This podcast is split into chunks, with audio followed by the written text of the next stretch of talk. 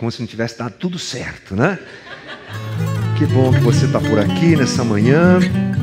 Nós, a gente está muito feliz de ver a comunidade se movimentando, de ver as coisas acontecendo, corroborando com o que o Linão falou aqui. Encontre o teu lugar, participe, se conecte à comunidade, que isso é muito especial, né? Ter você aqui com a gente, caminhando com a gente é muito legal, muito especial. Meu caro amigo, temporada 2.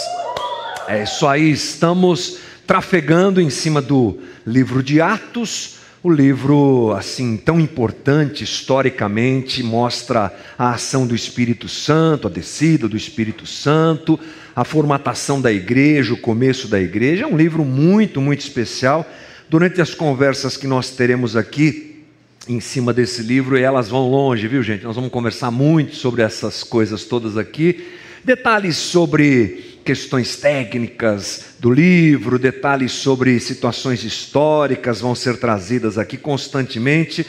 Eu recomendo a você, o mesmo que eu recomendei semana passada, aproveite esse momento para ler o livro de Atos.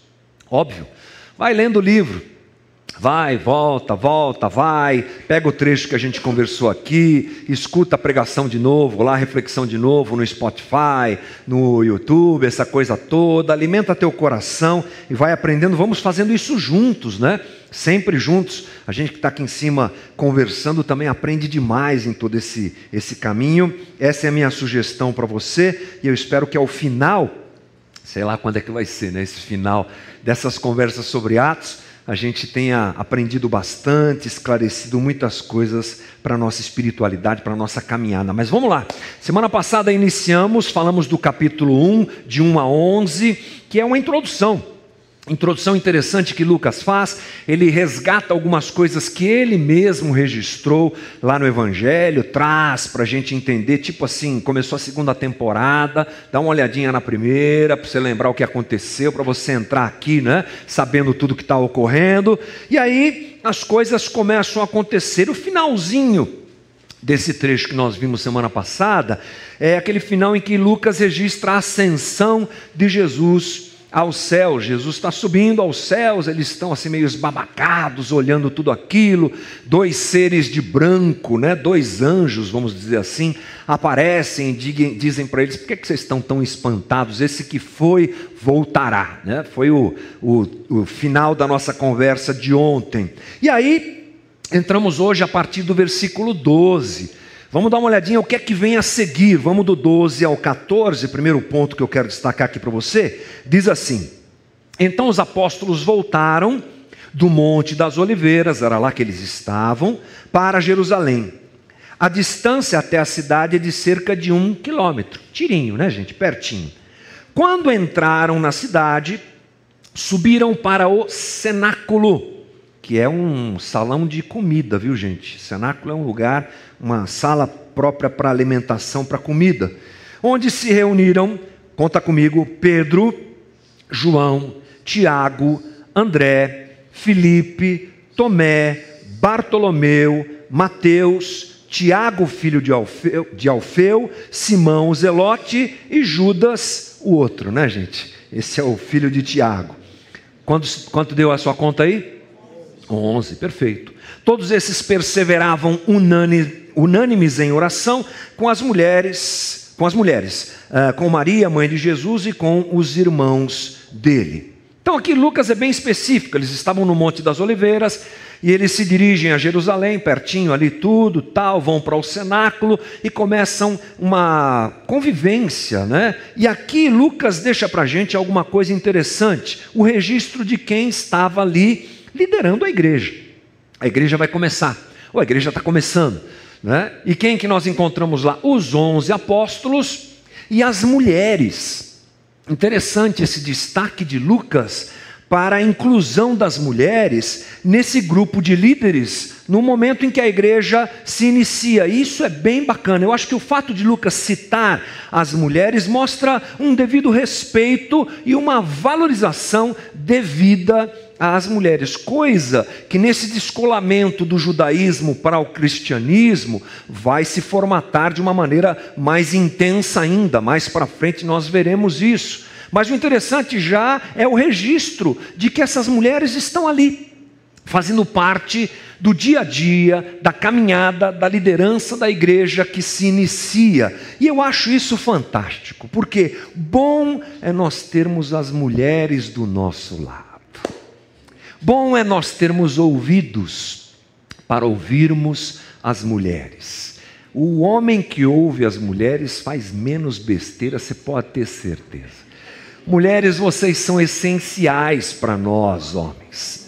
Mulheres, aproveitando o Dia Internacional das Mulheres, que foi essa semana, nós dependemos muito de vocês. Tenham paciência com a gente, por favor. Aguenta um pouco mais a gente. E você, marmanjo, por favor, respeite mais a sua mulher, ame mais a sua mulher, ame a sua mãe, respeite a sua mãe. Aliás, eu proponho uma salva de palmas às mulheres, por favor. Dia Internacional da Mulher. É isso aí, importante. Aí você vai dizer para mim assim, mas espera aí. E Paulo? Paulo mandou as mulheres conversar com os maridos em casa. Paulo mandou as mulheres usar véu. Bom, primeiro, vamos esclarecer que tem muito ponto histórico para essa, essa situação. E segunda coisa, com certeza, é que Paulo falou tudo isso porque ele não era casado. Se ele solta uma dessa e chega em casa, meu irmão, já tinha tomado um couro, né? Mas fica para outra. Né? A gente resolve isso na eternidade, a gente bate um papo com ele para saber o que, que ele pensava. Bom, esse é o cenário. Não é? Cenáculo, onze apóstolos, as mulheres e tudo mais. E aí começa um movimento bem interessante. A partir desse cenário que a gente segue agora no texto, a partir do versículo 15. Essa é uma conversa bem densa e tensa. É uma conversa sobre Judas.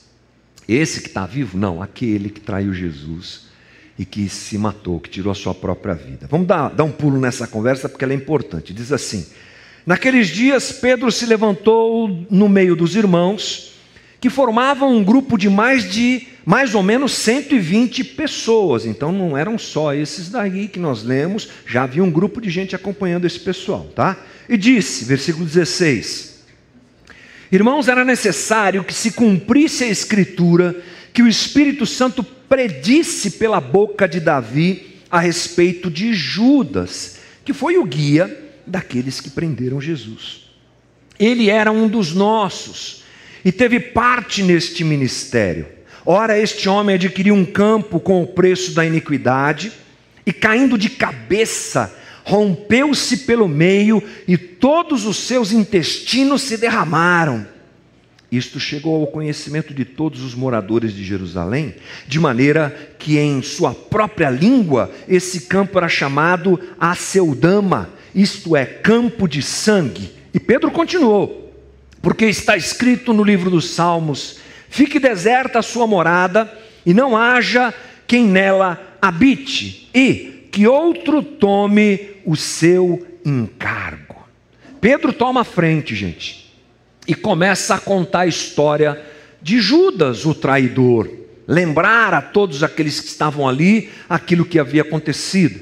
Uma coisa que eu faço de vez em quando é uh, nas minhas corridas ou no tempo livre que tenho, ouvir a Bíblia falada que você tem no Spotify. Tem várias versões lá no Spotify da Bíblia falada. Eu gosto da Bíblia Mensagem, é uma paráfrase muito tranquila, muito boa de se ouvir.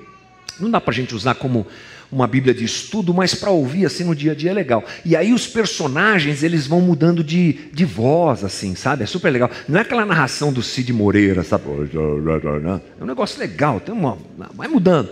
Quando Pedro aparece nesses textos aqui falando, gente, é um vozeirão incrível.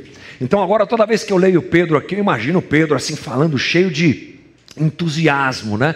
Então tá lá Pedro falando sobre Judas. E aí, ele ressalta aquilo que todo mundo sabe, que Judas traiu Jesus, as suas consequências ou as consequências da sua traição e que é preciso colocar outra pessoa no lugar. Nós precisamos resolver essa situação. Portanto, eu acho que a partir daqui, Lucas nos traz a, a, a nós, ou melhor, até a Teófilo, né, que é o destinatário desse texto aqui, um assunto que a gente pode chamar de escolhas. Foi esse o tema que eu dei para a nossa conversa de hoje. Escolhas. Porque agora eles têm que escolher alguém para ficar no lugar de Judas. E nós, quando nós observamos a própria história de Judas, o que é que nós encontramos? Uma escolha.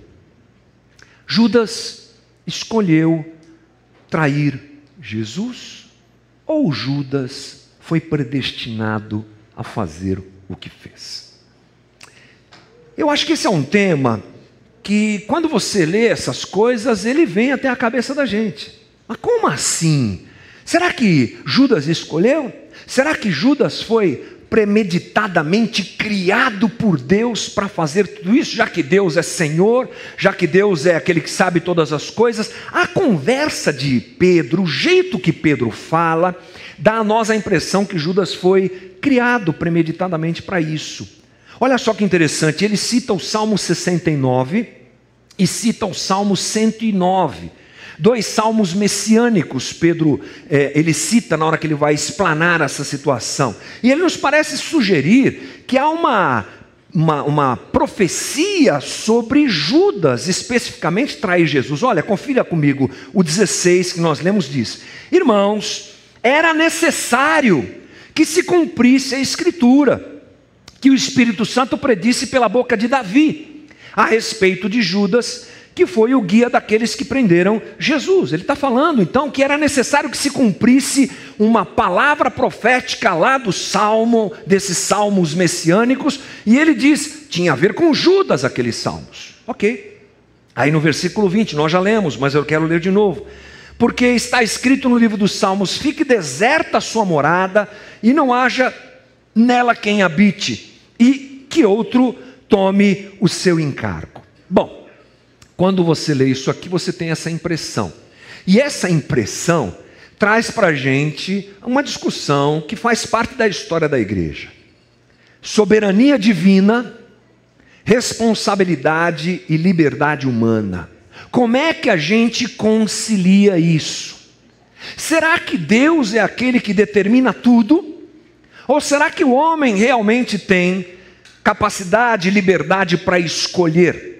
Existem é, vertentes teológicas para tudo que você pode imaginar. Qualquer uma dessas situações são contempladas é, por é, linhas teológicas. Por exemplo, tem o tal do determinismo. Esse aí é assim, ó, tá tudo determinado, ado, ado, ado, acabou. Não tem conversa. A cuequinha que você colocou depois do banho que você tomou, sei lá se foi ontem se foi hoje, Deus já sabia. Deus já sabia.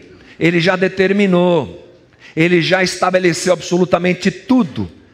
O que você vai fazer daqui a pouco, essa risada que você deu agora, Deus, Deus já estabeleceu tudo, a roupa que você escolheu, a coisa que você vai comer, o que você vai fazer, para onde você vai. Tipo assim, já é um filme uh, gravado, já é uma música composta. A vida da gente está absolutamente toda demarcada por Deus e a gente só vai seguir essa trilha. É um jeito de pensar, tem seus prós tem seus contras. Agora você tem, obviamente, a questão do que nós chamamos de livre-arbítrio. Eu escolho, eu faço o que eu quero. Como é que isso funciona? É pano para manga, gente. Os estudiosos, os teólogos, esse pessoal todo aí, não consegue fechar esse tipo de conta. Aliás, dentro do Evangelho existem assuntos que só na eternidade que a gente vai poder compreender absolutamente, porque estamos falando justamente de um Deus que nós não entendemos e que age muitas vezes da maneira que nós não entendemos. Aliás, algum dos teólogos disse muito sabiamente que se Deus fosse compreensível completamente a nós, ele não seria Deus. A gente não consegue nem compreender a gente mesmo, como é que a gente vai compreender Deus? Então, nós temos aqui algumas coisas para nós pensarmos. Por exemplo, é, livre escolha. Será que a Bíblia fala sobre livre escolha? Fala. Olha só, por exemplo, João 6,40. Porque a vontade de meu Pai, a vontade de meu Pai é que todo que olhar para o Filho e nele crer tenha a vida eterna, e eu o ressuscitarei no último dia. A vontade de Deus é que o homem escolha o Filho se renda ao Filho. Essa é a vontade de Deus. Acabei de ler com você em João. Mas tem espaço na teologia, ou melhor, tem espaço na Bíblia para a soberania divina? Uau, irmão, é claro que tem. Mateus 10, 29. Não se vendem dois pardais por uma moedinha, contudo, nenhum deles cai do céu sem o consentimento do Pai de vocês. Jesus disse isso. Como é que a gente faz? É realmente um assunto difícil de se pensar.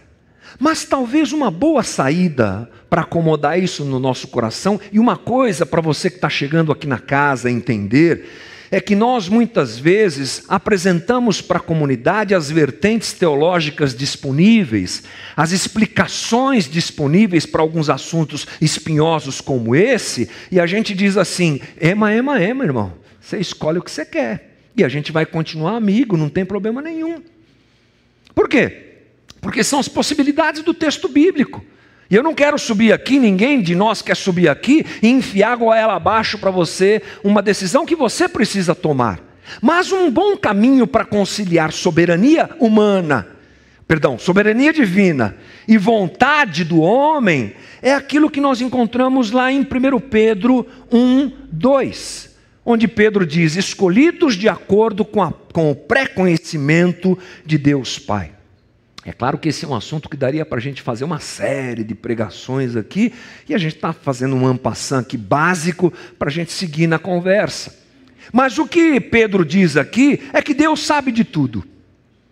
E não é verdade? Já disse aqui para você que Deus não passa vontade, né, gente? Ele é todo pleno. Ele, todo pleno já é redundância, né? Ele é pleno. Ele é pleno no fazer, ele é pleno no estar e ele é pleno no conhecer não escapa nada de Deus. No ambiente em que Deus está, que a gente pode chamar de eternidade, tudo acontece ao mesmo tempo e agora. Nós temos o texto de Apocalipse, por exemplo, que nos diz que a cruz está lá desde o começo de tudo, lá na eternidade, desde a fundação do, do, do mundo, do, dos tempos. Como assim? A cruz está aqui há dois mil anos atrás, é, para nossa conta, para nossa realidade. Mas Deus é aquele que proveu o livramento para nós, a, re, a restauração para nós e o caminho de reconciliação para nós, quando? Lá, desde sempre. Porque Deus é Deus. Então, uma das maneiras de nós compreendermos isso melhor é saber que Deus dá a nós a liberdade, sim, de escolha. Ah, já visto o fato de nós não sermos robôs, né? Você escolhe o que você quer. E Deus opera para cumprir o seu propósito a partir do que você e eu escolhemos fazer. Porque Ele sabe. É uma loucura? É. É meio incompreensível? É. Mas essas duas coisas trabalham concomitantemente e Deus vai trabalhando na história da humanidade a partir desta realidade. Ou seja, Deus é soberano e o homem é livre para escolher. Eu diria, portanto, que é tipo assim: mistério. É mistério, irmão. A gente não vai compreender isso sempre. Mas e aí? Judas foi predestinado? O Pedrão usou dois salmos e fez associação direta com Judas, naqueles salmos lá. Não, duas coisas então para nós esclarecermos. Aliás, antes disso, é bom nós pensarmos assim: se Judas já tinha uma determinação lá no Antigo Testamento de que ele seria o traidor, é, ele foi criado para isso? É óbvio que não. É óbvio que não. Ah, então, pelo menos Deus sabia. É, Deus sabia. E por que, que Deus não fez nada? Como assim, irmão? Como é que Deus não fez nada? É, Deus poderia ter mandado um anjo para falar com Judas. Porque quando ele foi falar sobre o nascimento de Jesus, ele mandou um anjão para falar com Maria. Maria, você vai ficar grávida, tal. Ele depois mandou um outro anjo para falar com José. José, não rejeita Maria, porque está tudo acontecendo, está debaixo da, daquilo que a gente planejou, meu irmão, está tudo certo. Por que, que Deus não mandou um anjo para falar com Judas? já que ele sabia que Judas escolheria trair Jesus. É verdade, ele não mandou um anjo, né, gente? Ele só mandou o filho. Ele só colocou Judas para conviver com o filho. É só isso. Vamos nos lembrar que Judas foi escolhido por Jesus. Mateus 10, 4 tem a lista dos escolhidos e no meio delas está lá Judas Iscariotes. Jesus olhou para ele e falou: Vem, como ele falou para os outros. Isso já é incrível. Judas estava com Jesus constantemente, a vida dele estava entrelaçada, três anos e tanto andando juntos, comendo juntos. Você acha que tudo que Jesus falou para os discípulos está na Bíblia, irmão? Não. Tudo que está na Bíblia foi dito por Jesus aos seus discípulos, mas nem tudo que ele disse aos seus discípulos está na Bíblia. Eles tiveram momentos de relacionamento, momentos informais, momentos de conversa, momentos como nós temos. Judas provou dessa intimidade. Judas viu Jesus fazer o que nós sabemos que Jesus fez. Judas ouviu Jesus falar aquilo que nós sabemos que ele falou e outras coisas que nós não sabemos que ele falou. Provavelmente Judas estava no meio daqueles 70 que foram enviados para fazer o anúncio do reino e voltaram espantados porque curaram, porque foram usados por Deus porque até os demônios se submeteram a eles. Estava lá quem? No meio desse bololô? Judas. Ele estava lá, gente. Deus, portanto, deu todas as oportunidades para que Judas não fizesse o que ele fez. Mas Judas escolheu trair Jesus. A gente entende, irmão, que Judas tinha um problema no coração. Isso é meio óbvio assim quando a gente percebe a história da coisa. Judas queria que Jesus fosse o grande libertador de Israel. Ah, mas os outros discípulos também, é verdade.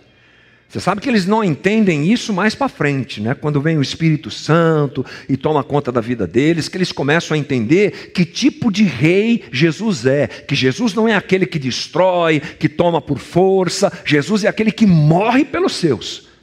Essa uh, esse caminho, essa realidade que Jesus apresenta para eles, é muito difícil de entender. E os discípulos brigam para que isso coubesse no coração deles. Mas o caso de Judas é que ele não desiste disso. Ele queria que Jesus fosse realmente um grande libertador e ele, com certeza, seria tipo assim, ministro da fazenda vou estar tá lá, a hora que ele estiver no trono, vou estar tá do lado dele, mano. Hoje eu já meto a mão na bolsa, você sabe que está escrito isso, né? Que Judas roubava o dinheiro das ofertas dentro do grupo dos discípulos, né? Um para você, dois para mim, dois para você, um, dois, três para mim. Era esse tipo de coisa que Judas fazia direto.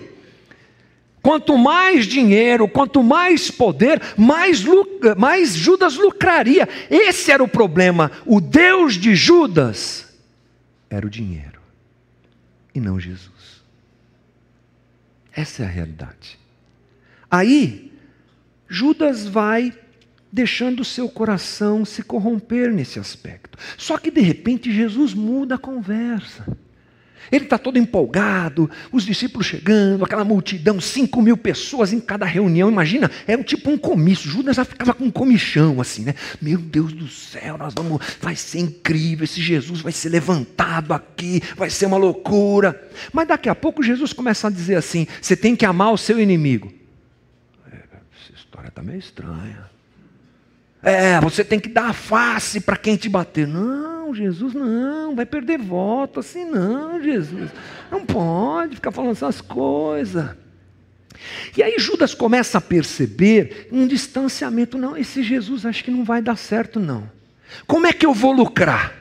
Se ele está vivo e falando esses, essas coisas. Se eu não posso lucrar com ele vivo, quem sabe eu posso lucrar com ele morto.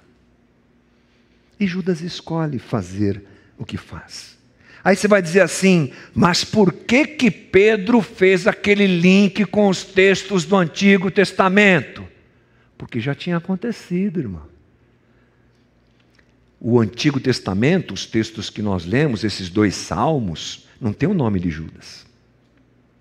Tem o relato de um traidor. Depois, de, depois que aconteceu, é fácil, né? Ah, estava falando de Judas, claro. É assim.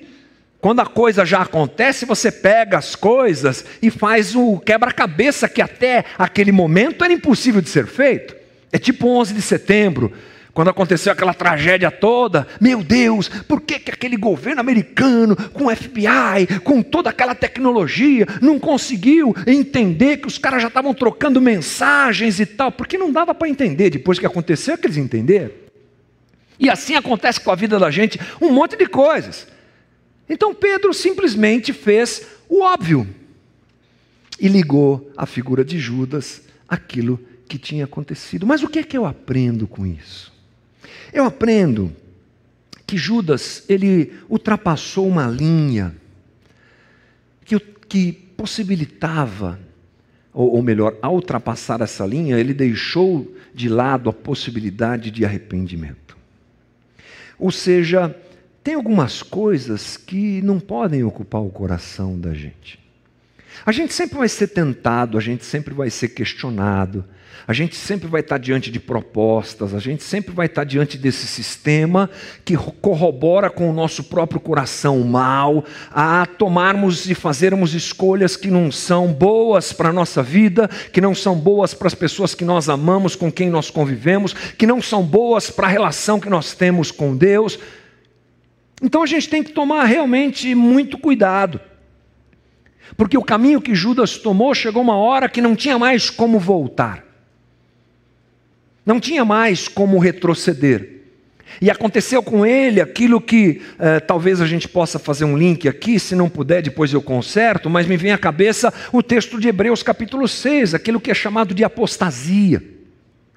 Aquela coisa em que a pessoa vai deixando algo tomar conta do seu coração e o evangelho perde espaço na sua vida e o coração fica duro, esfria realmente, longe de Deus e o caos se instala na vida da pessoa. Ou talvez não, talvez Judas nunca tenha se convertido a nada, ele tenha tido aquelas experiências, e essas são situações que nós não vamos resolver quanto à vida dele. O importante é a gente olhar para a nossa. O importante é nós é, tomarmos cuidado com a cobiça que está no nosso coração, com as pressões que sofremos da sociedade que nos cerca, com as pressões que sofremos do sistema que nos cerca, e aquela coisa, se tem algo para você guardar na sua vida, meu irmão, é o coração. É a fonte da vida é o coração. Quando a fonte está contaminada, tudo dá errado, tudo se complica, tudo morre. Essa é a preocupação dos ecologistas em preservarem as fontes de água. Tem que preservar as fontes de água, porque se a fonte está prejudicada, o demais será prejudicado. Então, é uma boa manhã para a gente pensar nas nossas escolhas. Uma boa manhã para a gente pensar nas nossas prioridades. Uma ótima manhã para a gente pensar no que ocupa o nosso coração. Mas o texto continua, porque agora nós temos uma lacuna. Judas morreu, você contou comigo, só tem onze. E parece que Lucas ele apresenta uma contraposição a partir do texto que nós vamos seguir lendo aqui àquela situação de Judas, essa escolha mal feita, essa situação que uh, redundou em tudo que nós conversamos aqui. Agora, os apóstolos têm que fazer uma escolha. Olha que interessante: a escolha de Judas e a escolha dos apóstolos. E eu quero meditar com você sobre o que eles fizeram rapidamente aqui, mas eu quero antes disso dizer para você: não observe só o método, observe principalmente o coração deles. Tá bom? Vamos lá, 21. É, Pedro continua, né? Portanto, é necessário que dos homens que nos acompanharam todo o tempo em que o Senhor Jesus andou entre nós, começando no batismo de João até o dia em que foi tirado do nosso meio e levado às alturas, um destes se torne testemunha conosco da sua ressurreição. Então propuseram dois: José, chamado Barsabás, também conhecido como Justo, e Matias. Pronto. O que é que a gente tem aqui? A gente tem o caminho da escolha. Agora os apóstolos precisam escolher alguém para tomar o lugar de Judas. E o que é que eles fazem? A partir desse texto, a gente percebe que a primeira coisa que eles fazem é olhar para o ordinário. Ordinário não é aquele cara, ah, seu ordinário. Não. Ordinário é da ordem, é do dia, é do normal, tá? Ordinário é do normal. Você percebeu que a primeira coisa que eles fazem é olhar para o óbvio. Por quê? Porque todos os apóstolos tinham andado com Jesus desde o tempo em que ele foi batizado por João Batista. Eles andaram com Jesus. Então eles usam esse mesmo requisito para começar o processo de escolha. Ou seja, o primeiro requisito é no âmbito do ordinário, do dia a dia do pé do chão, pé no chão. Quem nós vamos escolher para ser o novo apóstolo agora? Aquele que vai substituir Judas. Como é que nós vamos fazer? Ah, vamos olhar. Todos nós andamos com, com Jesus desde o tempo do seu batismo. Então vai ter que ser essa, essa mesma, esse mesmo requisito. Vamos olhar para o normal. Vamos olhar para o agora. Vamos olhar para aquilo que está acontecendo diante dos nossos olhos. Sabe uma coisa interessante? É que as nossas escolhas, às vezes, elas não contemplam adequadamente ah, a vida nesse mundo caído que nós vivemos. Crente tem uma mania, às vezes, de elevar inadequadamente a sua vida a um patamar de espiritualidade equivocado que despreza o aqui e agora. Despreza inclusive aquilo que Deus já fez, aquilo que Deus já estabeleceu, a ordem já colocada por Deus, que a gente chama de ordem natural, a ordem, o ordinário, o dia a dia, o agora. A gente quer muitas vezes desprezar aquilo que a gente pode chamar de bom senso para fazer escolhas. Os discípulos não desprezam, os apóstolos não desprezam. Qual é o bom senso? Bom, se a gente andou com Jesus, o próximo apóstolo tem que ter também andado com Jesus. Vamos começar por aí. E é bom, né? É bom a gente viver uma vida com Deus contemplando a ordem que Deus estabeleceu no aqui e agora. Talvez essa seja uma das razões porque você ainda está solteiro. Porque fica esperando o anjo falar, o anjo mandar o recado, eis que te digo, e não olha para o lado não vem na reunião do movimento, está na pista, mas não faz nada. Fica esperando um recado. Eis que vos mando o varão, a varoa, o vaso, a vaza, recebe agora. E aí não tem aquele. Como é que a coisa funciona, irmão? Não é no olhar. Ah, como é, é uma gracinha. Olha que bonita essa moça. Que legal, olha como ela é simpática, como ela é inteligente. E aí ela olha e fala assim: ele é meio babaca, mas acho que vai. Acho, acho que dá. Tem um jeito meio bobão, mas todo homem é meio bobo, então tudo bem. Aí começa a trocar um olhar, não é? Aí daqui a pouco troca, troca o zap, começa uma. Não é assim. Por que, que a gente quer fazer diferente? Trabalho é a mesma coisa. Estou desempregado, mas estou esperando no Senhor. Faz o currículo e põe lá nos negócios da internet, pelo amor de Deus. Vai fazer uma faculdade, pelo amor de Deus, o mercado está aí. Ah, mas Deus não age desse jeito. Age, mas esse é, o, é a exceção. Deus não passa vontade, de novo. Então, se Ele quiser, Ele manda aparecer o varão, certinho lá, está tudo certo. Mas vamos pelo caminho do natural.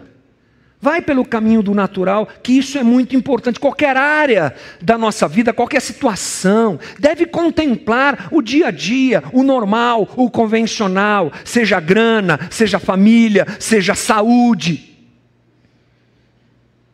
Está passando do normal na saúde. Toma cuidado com isso, irmão já tem uma tendência ao diabetes. Lá na, na casa, todo mundo é, tem problema de diabetes. Aí adora né, um milkshake daqueles do Bob's, assim enorme.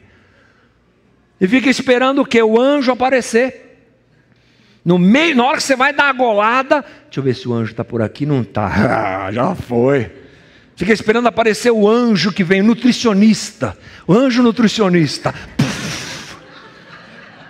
Não trago a você uma boa nova do céu. Estou aqui para você aqui, o adoçante celestial do céu. Foi boa, hein? Essa foi boa, hein? Do céu.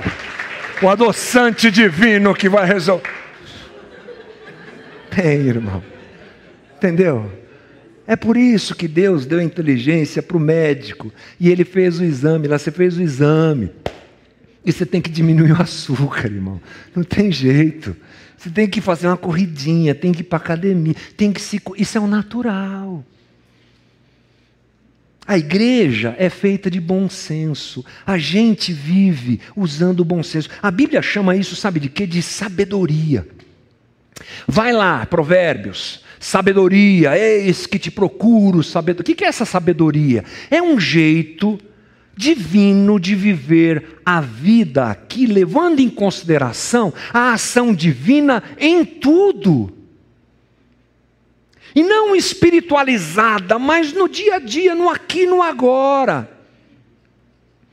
Assim como os discípulos e apóstolos fizeram, fica aqui um alerta para a gente. Vamos olhar para a vida.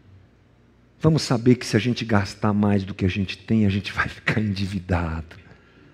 Vamos saber que a gente precisa cuidar das coisas, da vida. É isso aí. É uma boa lição para a gente fazer as nossas escolhas. Ah, outra coisa, que aí vai para um lado assim muito bonito de coração, é a sinceridade deles ao apresentarem os apóstolos, os candidatos ao apostolado. Olha lá, 24. E orando, primeiro eles oram, aí separam lá dois cabras e tal, vão ser esses caras aqui, beleza. Aí vamos orar. E orando disseram: Tu, Senhor, que conheces o coração de todos, Revela-nos qual dos dois escolheste para preencher a vaga desse ministério apostolado do qual Judas se desviou, indo para o seu próprio lugar. Vem a hora de expor o coração. E eu quero sugerir a você, preste atenção no coração desses caras, eles querem acertar. Gente, liga esse ar aqui para mim, alguém, por favor. É, eles querem acertar. Eles querem acertar. Eles não querem errar. E aí eles oram, e assim, é uma sinceridade. Senhor, dirige a gente para a gente não fazer besteira. Eu acho que essa é uma situação muito importante, porque muita gente não quer expor seu coração realmente porque às vezes dentro do coração existem coisas indevidas. E a gente quer fazer aquilo que a gente quer e não aquilo que Deus quer. Obrigado, mestre. A gente às vezes quer fazer o que a gente quer e a gente está pouco preocupado com o que Deus quer. Então há uma limitação da nossa parte. E você imagina a seguinte situação, por exemplo, aqui nós estamos falando da escolha de um apóstolo, décimo segundo apóstolo. E aí, de repente, Pedro chama um do lado e fala assim: vota no Matias. Vota no Matias. Que, Pedrão? Vota no Matias. Fazendo um lobby aqui. Depois eu vou ser bispo de Jerusalém, eu te dou um lugar bacana do meu lado, está tudo garantido. Lobby assim, não tem tem sinceridade, tem coração, tem a exposição da necessidade diante de Deus por parte da igreja e uma oração sincera. Então, sem dúvida nenhuma, isso é uma coisa necessária para a gente. Quem eu quero ouvir? É interessante que às vezes a gente senta para conversar com algumas pessoas e fazer o famoso gabinete pastoral, né? E eu gosto de usar o gabinete das padarias aqui em Guarulhos, o pessoal já me conhece. Marco um café, vou conversar, e é bem legal, bem legal, bem legal. E aí, o que acontece é que eu me deparo com gente que não quer ouvir. ela já decidiu o que ela quer fazer. Coração já está duro, já decidiu. Só quer assim uma, um apoio, alguma coisa que justifique, que alivie a sua é, consciência para fazer o que na verdade ela quer fazer. Esses dias eu ouvi de uma pessoa, já tomei a minha decisão, eu sei que está errada, mas eu já tomei. Eu ouvi isso, gente. Eu ouvi isso. Eu sei que eu vou jogar um monte de coisa fora, mas eu já tomei a minha decisão. Já escolhi o que tinha que escolher. Então, nessa relação da gente com Deus, por favor, sejamos nós gente sincera. Senhor, dirige a gente. Dirige a gente. Dá graça na decisão que eu tenho que tomar. E, e que seja realmente feita a tua vontade. Então, duas coisas que eu acho lindas aqui: o fato deles olharem para o dia a dia, para o ordinário, e o fato deles orarem de forma legítima, de coração nas mãos de Deus, porque já já você vai entender quanto isso é fundamental. Porque agora vem um outro ponto interessante, é o 26. Depois fizeram um sorteio, e a sorte caiu sobre Matias, que foi acrescentado ao grupo dos onze apóstolos. Ah, primeiro, olha o ordinário, depois ora sinceramente, aí vamos lá, roleta, lá, lá. Quem vai ser escolhido aqui? Então, deixa eu esclarecer algumas coisas aqui para você. Esse era um método, método bastante comum no Antigo Testamento. Bastante comum, tá? E não esqueça que esse momento é o momento do descolamento. Eles estão saindo do judaísmo para viver o cristianismo. Primeiro ponto. Então, algumas coisas aqui, elas ainda nos remetem ao Antigo Testamento. Práticas deles, pensamentos deles. Eu já falei aqui que, por exemplo, os apóstolos vão orar no templo. Eles ainda têm esse link com as coisas que viveram durante toda a sua vida até então. Segunda coisa importante: Jesus não está mais com eles. E o Espírito Santo ainda não havia sido derramado. Vocês lembram? Eu falei aqui semana passada que uma das coisas mais legais do texto de Atos é que isso se parece muito com a gente. Por quê? Porque daqui a pouco eles serão batizados com o Espírito Santo, mas Jesus não está perto deles. Aqui é um momento ainda, é um hiato, é um trânsito. Jesus já foi, o Espírito ainda não veio, portanto, está tudo certo. Depois do derramamento do Espírito, isso aqui não acontece mais, gente, só para constar tá bom? Isso aqui também não pode ser usado para justificar uma espiritualidade mística. Caixinha de promessas. Ai, que incrível Jesus está. Olha o que Jesus está falando. Não tem caixinha de maldição, não tem. Só tem caixinha de promessa. Hã? Essa coisa meio assim, meio complicada, tome cuidado com isso, tome cuidado com isso. Bom, a gente já leu o que tinha que ler, mas eu quero finalizar aqui, pensando numa situação aqui. É, essa, essa, história, ela, ela se divide na interpretação dos teólogos no seguinte sentido: será que essa escolha de Matias foi adequada? Será que eles não se precipitaram, tem gente que acha que sim. Por quê? Porque daqui a pouco a gente tem quem? Paulo. Atos 9, Paulo aparece, e Paulo é Paulo, né, gente? Quem é Matias? Sei lá, é Matias. Ah, Paulo é Paulo. Não é verdade? Paulo é Paulo. Então, quando a gente olha isso aí, tem uma divergência sobre, os sobre esse assunto. Será que eles foram precipitados? Será que eles foram corretos? fizeram correto. É, quem acha que eles foram precipitados, usa as palavras de Jesus. Jesus disse que era só esperar, era só para esperar. Essa semana eu e os meus amigos tivemos uma divergência sobre isso aí. Né? Por quê? Porque eu sou daqueles que crê que eles foram corretos. Por que, que eu creio que eles foram corretos? Porque Jesus não disse nem sim nem não. Jesus não disse para eles não escolherem alguém, mas também não disse para eles escolherem alguém. E outra coisa, para esperar Paulo, você tem aí um hiato bastante grande, as coisas já precisavam acontecer. Mas é um, é um outro assunto também um pouco aberto, tá? Mas e se eles erraram? Olha, o mais grave do erro deles, a gente talvez conheça na eternidade. Porque lá em Mateus 19, 28, Jesus disse que os doze seriam colocados em doze tronos para julgar as nações. Se essa não for uma linguagem metafórica, que já dizendo para você que é, você imagina a cena: Jesus chamando os caras, gente, doze venham. Porque Jesus está chegando a hora de julgar as nações. Anjos, coloquem os tronos. Um, dois, doze, doze, beleza. Vai sentando aí, galera. Aí senta Pedro, senta João, senta Tiago, senta todo mundo. Chega na última cadeira, décima segunda, tá Matias e Paulo, um do lado do outro, assim. Não, mano. Sou eu. Sou eu. Os apóstolos me escolheram lá, sortearam Paulo. Não, mas Jesus apareceu para mim. Aí começa uma discussão, você imagina? A, a, a situação.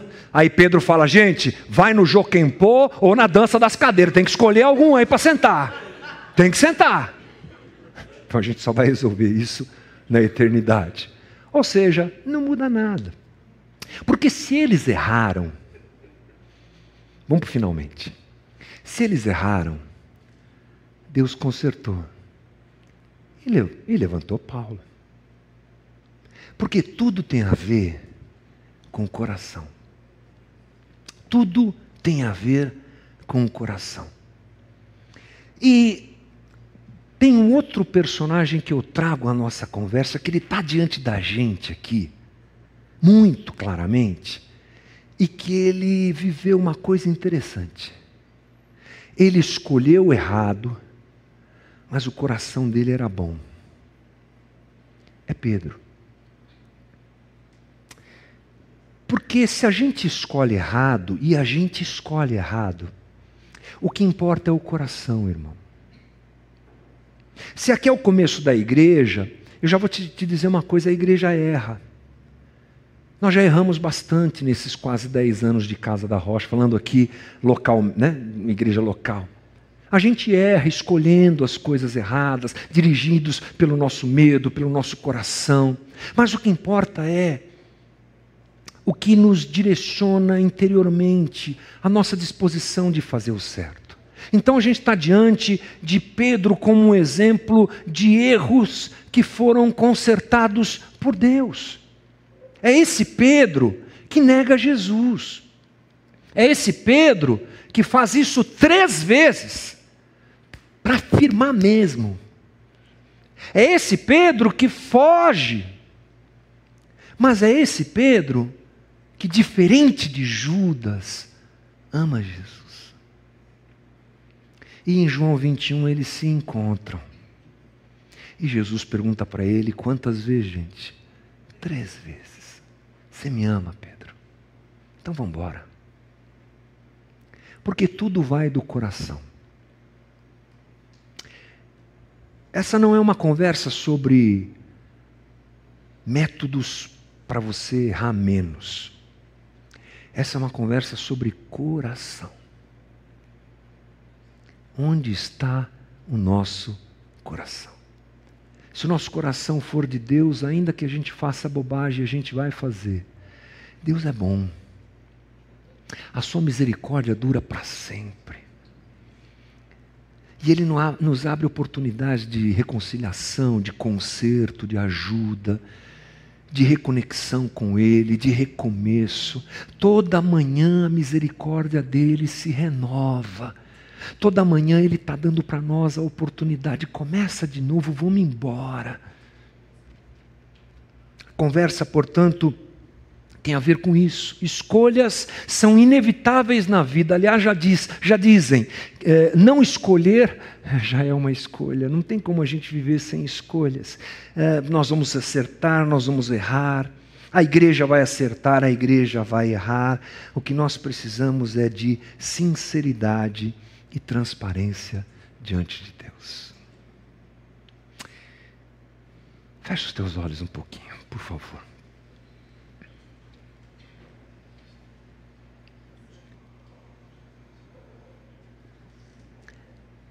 Nós temos três situações que eu quero muito rapidamente fechar com você aqui. Talvez você tenha se identificado nessa conversa com um coração meio parecido com o de Judas. Que outro Deus tem mandado na tua vida? Que outro Deus tem sido mais importante na tua vida e comandado você nas suas escolhas? Talvez você tenha se identificado com a grande dificuldade dos apóstolos em escolherem um novo apóstolo. Você tem decisões para tomar, importantes, e você quer que Deus te dirija e te ajude. Ou talvez você tenha se identificado agora nesse finalzinho de conversa mais com Pedro. Você fez bobagem, escolheu errado, mas você ama Jesus. Eu acho que hoje é um bom dia para nós pedirmos: Jesus, contempla o nosso coração e nos ajuda. E eu quero fazer esse convite para você. Se você se enxerga em uma dessas situações e essa conversa falou com você, fique de pé no seu lugar para que a gente ore junto como comunidade. Vai ficando de pé, com a maior liberdade que você pode ter. Aí. Isso. Continua orando, todo mundo orando, todo mundo falando com Jesus. Isso. Que bom.